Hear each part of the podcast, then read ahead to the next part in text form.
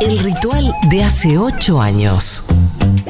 Segurola. Segurola 2021.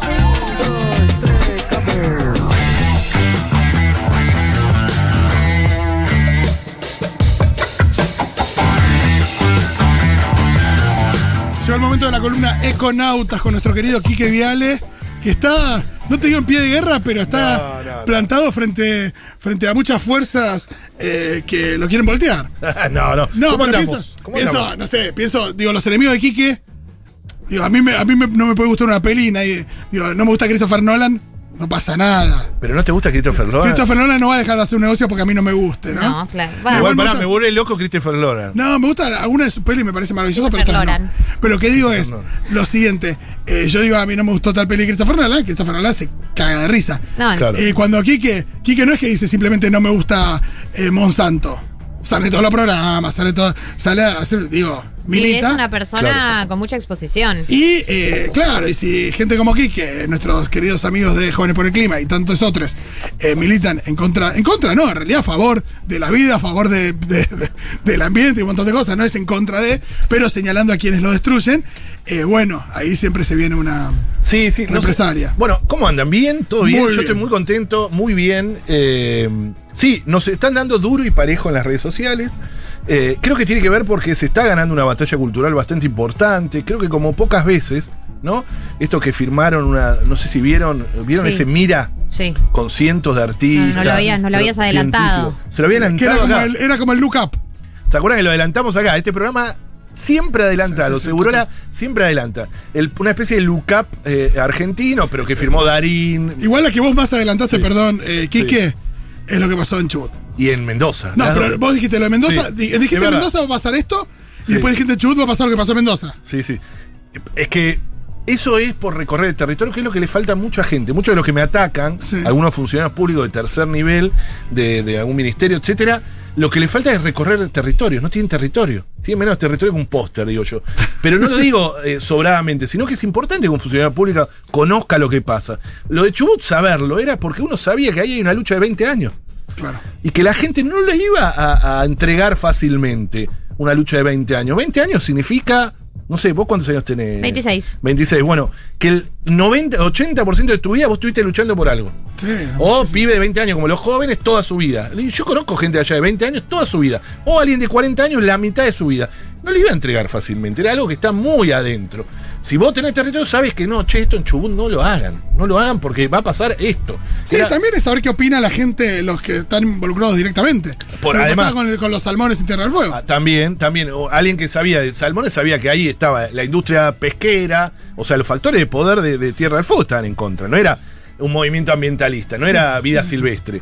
Era el, el- el- el turismo, o sea que es potentísimo, la industria pesquera, etcétera, que no quería eh, tener esto, este factor de contaminación tan grande. Pero por eso digo, que es lo que le falta muchas veces. Y eh, lo tratan de suplantar con tener buenos hilos en Twitter o ser un poco, tener muchos seguidores en Twitter y atacar a alguien. Y lo peor es que a veces lo hacen con fondos públicos y eso sí me da bronca, ¿no? Que a mí me han hecho ediciones esta semana, que eh, hay, hay fondos públicos de atrás y no me gusta eso, la verdad que no me gusta. No, eso, eso sí me da bronca, más allá de lo que una, cosa no. es, una cosa es que gente que opina diferente a vos, que te Claro, ataca, y otra cosa es que te operen. que Obvio, obvio, obvio. Y que no estén de acuerdo conmigo me encanta y yo estoy acostumbrado a debatir y, y trato de convencer, etcétera. Hace años que venimos, tenemos, yo tengo más de 10 libros decir, eh, eh, y compartidos muchos más. O sea, en nuestra, en esta, en esta misma radio nosotros tratamos hace años, hace ya dos años casi, eh, de compartir, de tratar de convencer a la población de lo que significan estas cosas. Y he tenido un montón de gente que no pensaba como yo y no tengo ningún problema. El problema es cuando te operan, cuando ya te quieren cancelar, que es el. el- No, el- o sea, el- yo creo que, no, no creo que, que- que te cancelen, pero sí creo que, como vos decís, a medida que este debate va ganando espacio en la agenda mainstream, se pone más denso todo, ¿no? Se pone... es verdad. Y eso es algo para lo que ustedes van a tener que estar eh, en condiciones de lidiar, porque es parte como de las reglas del juego de alcanzar un nivel de la discusión de más, de más difusión y de más llegada. Es como... Sí, es cierto. Lo, lo importante es eso. Yo cuento hasta 10 para no contestar. Yo soy muy calentón y trato de no contestar y de, y de seguir adelante y tratando de poner argumentos, etcétera, que es lo que siempre intentamos. Y una de las cosas que me quedó, que vos dijiste, Galia, bueno, hay que pensar a empezar a pensar la transición y cómo es. Bueno, hoy vamos a hablar un poquito de eso. Vamos a intentar hablar es mucho más largo de lo que dura esta columna, debatir sobre una transición ecosocial de una cultura del petróleo que está totalmente arraigada en la sociedad, que ha generado una- un petróleo, entre comillas, barato, abundante, etcétera, que ha generado una serie de beneficios en la sociedad reales. Nosotros obviamente reconocemos que la, la cultura del petróleo ha traído beneficios a la sociedad mundial, pero nos encontramos con un límite. El límite es que el, el- mundo está colapsando y sobre todo climáticamente lo hemos vivido con la ola de calor que está íntimamente relacionada. Ya hemos hablado sobre eso, sobre, eh, es decir, no es que nunca hubo olas de calor, sino que estas olas de calor se van a hacer más recurrentes y más virulentas. Eh, y bueno, y ahora, eh, la, y la cultura del petróleo también, ¿no? Genera que el cambio climático ya es una realidad, que es una realidad muy concreta, o sea, lo vivimos. El cambio climático no va a ser como las películas, por ejemplo, El día después de mañana, es decir, que esa ola de frío que se ve, porque el, el- el cine necesita eso, que se vea, que sea Sí, sí, sí. instantáneo. Si no, sí, no- Mad Max. Exacto, eh, pero además que el momento sea de un día para otro, una Sí. bomba. No, Y, que, y que Mad Max eh, directamente También, ya te sitúa bueno, allá, digo. Ya te sitúa. No pero- está la transición. Claro. Eh, en las películas, sino que lo que te hace es que te va arruinando la vida de a poco y te va cambiando el estilo de vida. Y es lo que va a pasar. O sea, estas olas de calor van a ser más recurrentes, más largas y más virulentas. Entonces nos vamos acostumbrando. Bueno, ya no tenemos luz, dos días. Después l- la gente eh, vieja o se- puede morir porque por las olas de calor, si no tiene agua, no tiene luz, etcétera. Tenemos que empezar a adaptarnos a una nueva realidad y empezar a adaptarnos ya es parte del cambio, cambio climático. No, y también eh, esto de eh, que uno no- no ter- a veces no termina de recordar. No, cuando yo era más chico, ¿cómo era esto? Claro. El otro día hablamos con un guardavidas que está en la costa hace como 40 Claro. años y nos dice que él está, creo, en Cariló, ¿no? Decía ahora. Sí. Y que. eh, y que en los últimos 20 años él ya notó ahí que hay como 100 metros de mar que, Ah, mira. que, claro. que, que, que se- que el mar se, comi- se, se le comió, se de la playa. a- de la playa, que antes tenía, la playa era mucho más grande y que ahora no, y que él lo tiene claro, porque bueno, él tiene que correr, digo, digo, es, es su Claro. territorio, ¿no? Claro, claro, Bueno, eso es muy común y también eso de que capaz que hablamos con alguien grande, dice, eh, pero yo me acuerdo de la ola de calor de la década del 60, que fue terrible. No es que no pasaron las cosas, sino que ahora van a pasar, insisto, más recurrente, más frecuentemente, más virulentamente y con más tiempo. Eso es lo que está pasando en todo el mundo. La media de la temperatura está subiendo y que suba la media de la temperatura tiene eh, consecuencias muy concretas. Como también la economía, más sequías o más inundaciones en otro lado. El norte de Brasil está todo inundado ahora, con muertos, con pérdidas económicas, etcétera. Y la sequía de acá. La sequía de acá, la última sequía, se hablaba de miles de millones de dólares que perdió Argentina. Eh, concretamente, es decir, el cambio climático tiene consecuencias Sí, muy eh, concretas. el otro día leímos el, el número de PBI, si era un, un punto y medio. sí. Exacto. Es un montón eso. ¿Saben el esfuerzo que hacen los ministros de Economía del mundo para que tu economía suba un 1% y viene una sequía y ¡ping! Y te lo, te lo chupa? Entonces, cuando nosotros hablamos de cambio climático, hablamos de eso, ¿no? Eh, Ese es el cambio climático que nos preocupa, el que mata gente, el que hace más pobre al pobre. Incluso la misma pandemia, y acá empezamos a entrar un poco en la transición. La pandemia que está relacionada, ya lo hemos hablado, con el colapso ecológico, es decir, estos virus que saltan de los animales a la interespecie, a, los humanos, como consecuencia de la degradación ambiental, la falta de ecosistemas, etcétera, eh, hizo más pobre a los pobres, hizo más rico a los ricos. Esos son datos que saben que existen, de que solo en América Latina 50 millones de personas, 50 millones, eh, más que Argentina entera, cayeron en la pobreza durante la pandemia. Solo durante la pandemia. En la región ya más desigual del planeta, que era América Latina. América Latina, ustedes saben que es la región más desigual, con más super ricos y más pobres, ¿no? En proporción. Eh, y no, no solo eso, y los super ricos de la región aumentaron su patrimonio 52 mil millones de dólares. Es decir, eso, todo eso en la pandemia. Estos son números de hace unos meses, ahora debe ser incluso peor. En todo el mundo se está hablando, y esos son los debates que también a estos funcionarios públicos que se encargan de perseguir en Twitter, etcétera, que son asesores de ministro, en vez de hacer eso, porque no se fijan los debates que hay en todo el mundo. Y uno de esos debates, uno de esos debates, eh, que se está dando, pero de primer nivel, es el tema del Green New Deal. ¿Lo escucharon alguna vez el Green New Deal?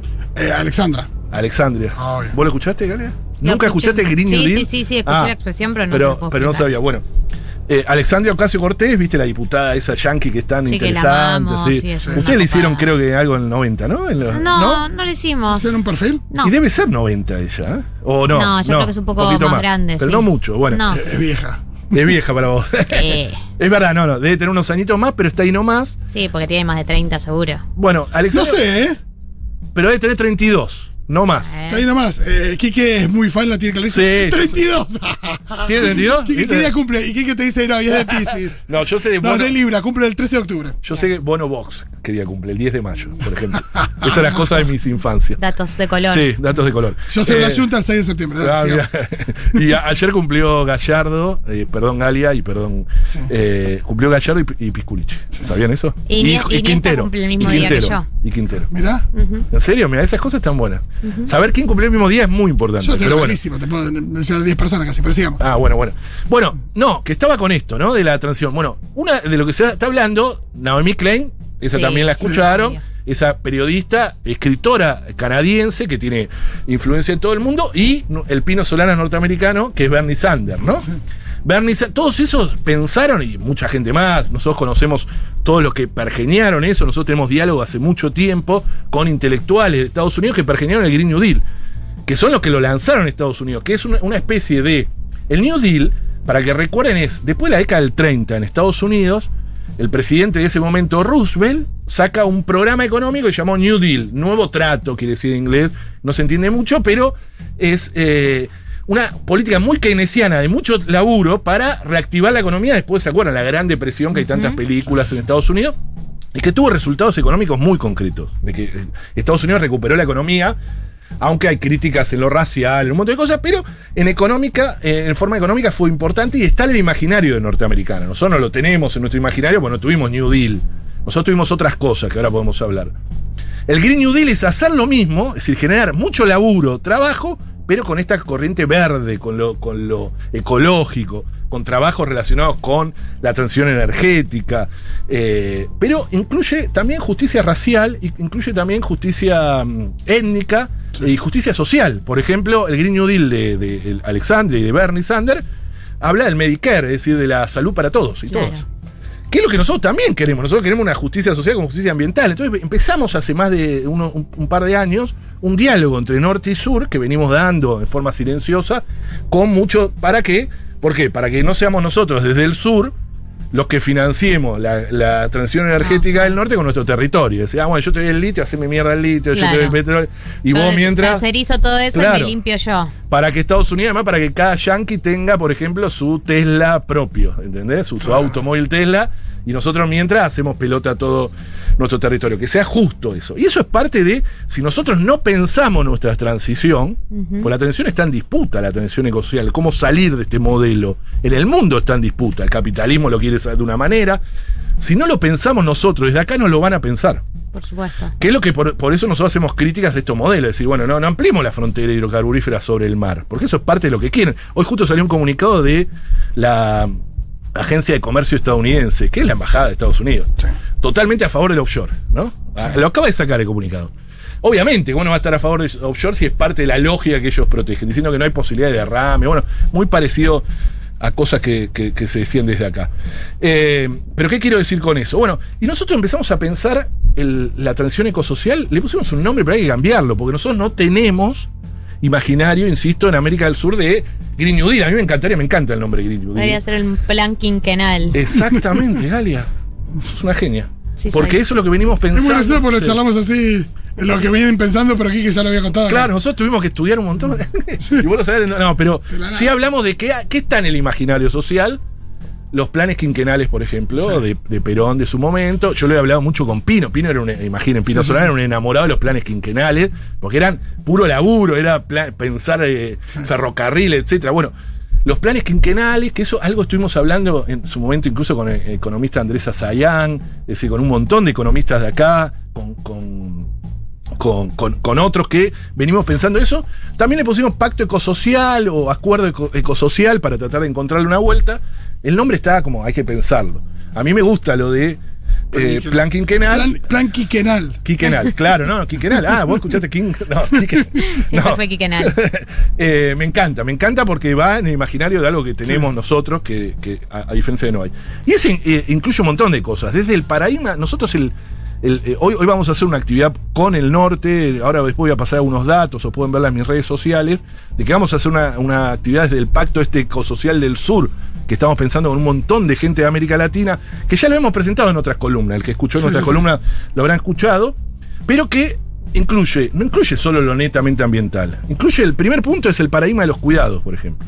¿no? Tan relacionado con el feminismo, etcétera, como eh, el- el- el- los cuidados, y sobre todo en la pandemia, se han recostado absolutamente de forma desigual sobre las mujeres. Sí. Y eso la sociedad tiene que empezar a, a- a- a tener un plan nacional de cuidados, como tiene Uruguay y Argentina, para empezar a. Y sobre todo las mujeres, claro, y sobre todo las mujeres pobres, que además no solo tuvieron que cuidar a su familia, sino a las familias eh, de los demás. Pero, pero este pacto eh, ecosocial, digo, es diferente a, la- a las propuestas del norte. ¿eh? Eso ahora, ahora vamos a hablar un poquito de eso. Siempre le falta el, el cruce social al norte, ¿o ¿no? Claro, bueno, eso es, eso, eso es algo que vamos a tener ahora en febrero, una charla estrictamente sobre eso con los asesores que estuvieron con el pacto, con el Green New Deal, de hablando de eso, que no seamos nosotros la zona de sacrificio para, Para ellos. para ellos, exactamente, porque si no se habla en forma abstracta de transición energética en el norte, y si no necesitamos más minerales para mi transición energética, y yo los saco, ni miro qué está pasando en el sur, ¿no? Con esos minerales, de dónde los saco, de qué manera, qué pasa con las Sí, comunidades. o, o nosotros vamos a eh, dejar los combustibles fósiles, pero ponemos plataformas en, Bueno, en el sur. ta- tal cual. Tal cual, tal cual. O peor aún, yo quiero mantener mi nivel de consumo como si nada, el norte, que Claro. tiene una gran deuda ecológica, que es parte del punto nuestro. Sí. Eh, y yo no voy a cambiar mi estilo de vida, así que yo voy a seguir reventando el sur. Lo único que ahora lo voy a llamar verde y ecológico, ¿viste? Entonces voy a tener pale- algunos paneles solares, etcétera, pero voy a seguir con la misma. O voy a tener cada, cada estadounidense su, su Tesla, ¿no? Que como dije recién. Eh, pero el, el- el pacto ecosocial que nosotros planteamos incluye un ingreso universal ciudadano, por ejemplo. Eso es algo que, pocas veces eh, se habla, ¿no? Que se, se volvió a hablar a partir de la pandemia, por lo que les dije, las desigualdades, cómo se, se profundizaron, y que se habla de renta básica en España. Sí, sí, porque, la- porque la- mucha gente no podía ir- directamente ir a trabajar. directamente a trabajar y, y quedó marginada. Lo- imaginen toda la, la- el laburo informal que hay en América Latina, cómo fueron desplazados y corridos hasta, bueno, lo peor de lo peor. Eh, el tema de los sistemas impositivos también nosotros lo planteamos. Es decir, nosotros tenemos sistemas eh, impositivos totalmente regresivos. El impuesto a la herencia lo venimos planteando hace dos años, ahora se está hablando. Ustedes saben que en Argentina el impuesto a la herencia lo saca Martínez de Oz. Es decir, eh, que no hay nada más justo que un impuesto a la herencia que está en casi todas las economías del mundo. Martínez Díaz lo saca porque él tenía que cobrar una herencia. Es Sí, increíble sí, eso, saben eso, ¿no? Eh, de que el propio es como Macri cuando hizo el, el decreto por, eh, para- por el blanqueamiento que se lo hizo para su propia familia. Bueno, Martínez Dios tenía que cobrar una herencia familiar, que imagina una herencia familiar de los Martínez Dios lo que es, y se sacó el impuesto a la herencia para no pagarlo él, y quedó hasta ahora, ¿no? Eh, bueno, estaba el impuesto a las grandes fortunas, que por suerte se puso, más allá del destino, etcétera. Y también el tema de la deuda ecológica. Sé que no tenemos tiempo y, y voy a tratar de redondear, pero la deuda ecológica es clave. Nosotros también queremos hablar de eso, de que hay que sentarse concretamente cuando nos hablan de, de la deuda financiera, hablar de la deuda ecológica que tiene el norte con el sur. Sí. ¿Quién le debe a quién? Y esto es algo que parece una locura, pero lo planteó Néstor Kirchner en el 2007 en la ONU. No, lo que pienso también no es Sí. eh, para hablarle de hablar de, de sur a norte, ¿no? Hay, tiene que haber como un consenso con otros países de América Latina, tiene que ser un planteo Absoluta. regional. Totalmente. Eso también, Galia, es clave y es parte de lo que escribimos. La salida del sur es eh, regional. Sí, y ahí. si Incluso qué minería queremos, qué, qué energía queremos, es regional también. Porque, bueno, a ver, o sea. Y sí. si querés también ahí podés, hasta hay una oportunidad, y yo creo que la tiene Alberto. Evidentemente ahora la- la- también la tiene Boric, digo, y la, la tienen los, eh, digo, los, los gobernantes eh, más bien progresistas de América Latina, de liderar un poco esa mirada frente a justo un gobierno de Estados Unidos que está prestando atención Exacto. a eso. Digo, no, Exacto. eh, digo, Biden Total. no es... eh, Trump. no- no- pero tampoco es Bernie Sanders, pero no Claro. es Trump. Ah. Y, y claramente por él le sirve un, un- alguien que sea punta de lanza con esos temas en Sudamérica y ahí eh, Alberto tiene una oportunidad sin dudas. No, pero además lo que yo digo que estos debates se están dando con mucha fuerza en el resto del mundo. Y eso es lo que digo, que a veces hay desconexión de nuestros funcionarios, de no darse cuenta que se está hablando en otros lados. Estos debates son constantes, todo el mundo habla de cambio climático. Yo les contaba el miércoles pasado esa eh, primera gira que tuvo Alberto en febrero de 2020, antes de la pandemia, que fue ahora Merkel, a- a- al Papa Francisco y a Macron. Y, y me contaban gente que estuvo en esa gira que lo primero que hacían era, lo, lo primero que hacían los saludaban, decían el cambio climático, le hablaba Merkel y le hablaba Macron.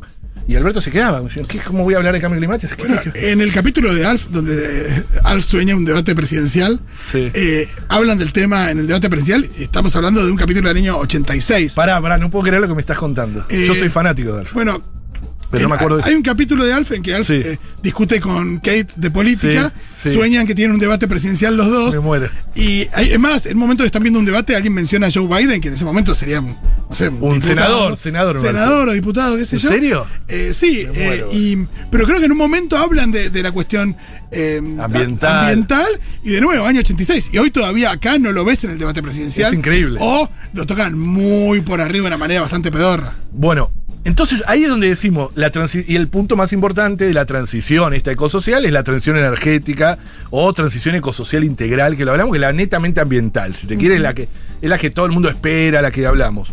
Esto es, obviamente que esta transición no es simple ni lineal, no es fácil, sabemos que no es fácil, pero hay que empezarla en algún momento.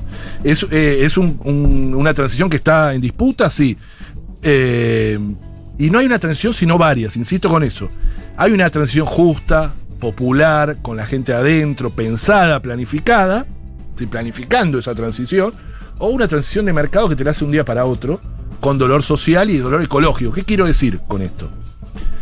China acaba de anunciar la semana pasada que va a empezar a plantar soja en su territorio. Eso para nuestra economía es terrible. Porque nuestra economía está basada en el cultivo de la soja, 24 millones de hectáreas de soja. Eso es lo que digo. Si nosotros no pensamos cómo salimos del monocultivo de la soja de forma pensada, planificada, con los eh, productores adentro, con la gente del campo adentro, o la va a hacer el mercado, como les digo, o Estados Unidos, que hace pocas semanas, meses, Biden anunció que en pocos años el 50% del parque automotor estadounidense será eléctrico. Es decir, que imaginen el consumo de Estados Unidos baja la mitad de petróleo, el precio del petróleo se va a derrumbar. Y nosotros poniendo. Eh, nuestra economía en base a eso. ¿Qué va a hacer Chubut? ¿Qué va a hacer Neuquén? Eso lo tenemos que pensar. ¿No? O peor aún, lo va a hacer esa transición la naturaleza, llevándonos puestos, ¿no? Que también. Entonces, eso, eso para nosotros es muy importante que sea transición. Y la transición energética, obviamente que puede generar miles y miles de puestos de trabajo. Que nosotros es lo que planteamos, esto lo hablábamos mucho, insisto, con Pino, el tema del IPF del siglo XXI. Yo no sé si les hablé acá, yo ya no sé dónde hablé Bueno, y pasa las mucho. cosas. Eh, pero el IPF, del el, el IPF del siglo XX, que fue la que fundó escuelas, fundó pueblos, ¿no? Los pueblos IPFianos, esa lógica tan marcada, generó desarrollo el IPF del siglo XX, la verdad. Obviamente los combustibles fósiles no eran el, el, el- el- diablo, el demonio que eran ahora en relación de cambio climático, nadie sabía que generaban eso. Entonces, una expansión enorme. ¿Y dónde fue eh, IPF? En la Patagonia y en el norte, ¿no? Que fueron los lugares donde había más petróleo. Fundó pueblos, de ciudades, como Rivadavia, Neuquén, etcétera, están todas relacionadas con él. En el norte argentino tenemos un montón. Bueno, en los mismos lugares ahora tenemos los mejores vientos en la Patagonia y el mejor sol en el norte. Yo imagino una IPF del siglo XXI totalmente con las renovables, pero con la decisión que se tuvo en ese momento, que me contaba Pino, de lo que se tuvo en ese momento, la decisión política de acompañar el nacimiento de una empresa que funde ciudades, capacitar a los trabajadores. Nosotros tenemos que capacitar a los trabajadores petroleros en que sean los nuevos trabajadores de las energías renovables, para que nadie quede afuera y que ganen mucho dinero como ganan ahora, y que se multiplique. La sustitución de importaciones, los paneles solares ahora se importan de China, ¿no? Nosotros tenemos que lograr que se hagan acá. Se hagan acá, y para eso No que parece ser una tecnología tan. Por eso, bueno, y así tenés todo, todo para generar una transición que es lo que es nuestro Green New Deal, ¿no? Un poco. Acá hay una pregunta de Lucía que dice Quique que Quique hay algo que nunca queda claro, que es que eh, no queda claro cuál es la alternativa vial para el reemplazo de los combustibles fósiles. Dice que la energía eólica y la solar no alcanza para el tipo de vida que llevamos hoy en día y que un buen reemplazo sería, por ejemplo, la energía nuclear, que es muy eficiente y segura, pero que también tiene críticas. Y dice, bueno, ¿cuál es entonces el balance? Bueno, un día vamos a hablar de energía nuclear, ya algo hemos hablado en Permitido Pisar el Pasto, cuáles son nuestras críticas.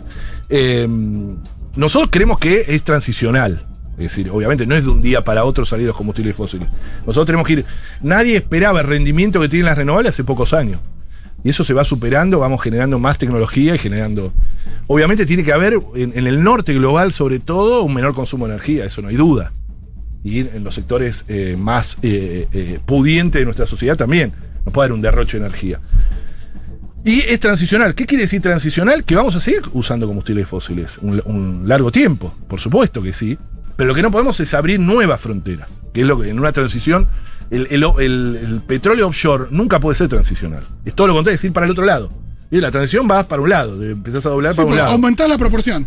No tiene sentido. Empezás a ampliar las fronteras, claro, no tiene sentido. Y además es una energía extrema, ¿no? Nosotros le hablamos de energías extremas, que ya lo hemos hablado el, martes, el miércoles pasado, eh, que son esas eh, energías que son raspar el fondo de la olla o chupar, vieron, las últimas migajas. Eso significa. Sí, sí, la, y la olla se empieza a resquebrajar. quizás. Exacto, y empezás a decir, bueno, ya no da más. Entonces, nosotros tenemos que seguir, sí, vamos a seguir con combustibles fósiles un tiempo, sí, pero vamos a ir saliendo de a poco transicionalmente, democratizando la energía, el acceso a la energía, etcétera. No puede ser que el 30% del país viva en el 0,4% del territorio, eso es inviable.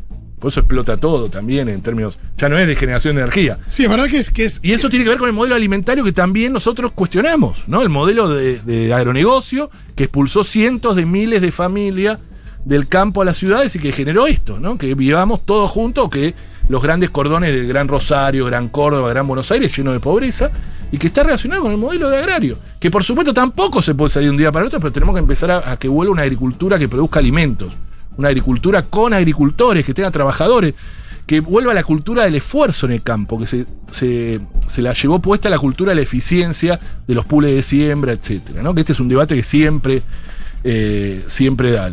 Incluso repensar los modelos urbanos eh, de las ciudades. No tengo mucho más tiempo, pero está bueno para, para debatir estos temas y vamos a seguir debatiéndolos, por lo menos en, en este mes de enero. Muchísimas gracias, Kike. Nos vemos la próxima. Dale, muchas gracias, un beso grande.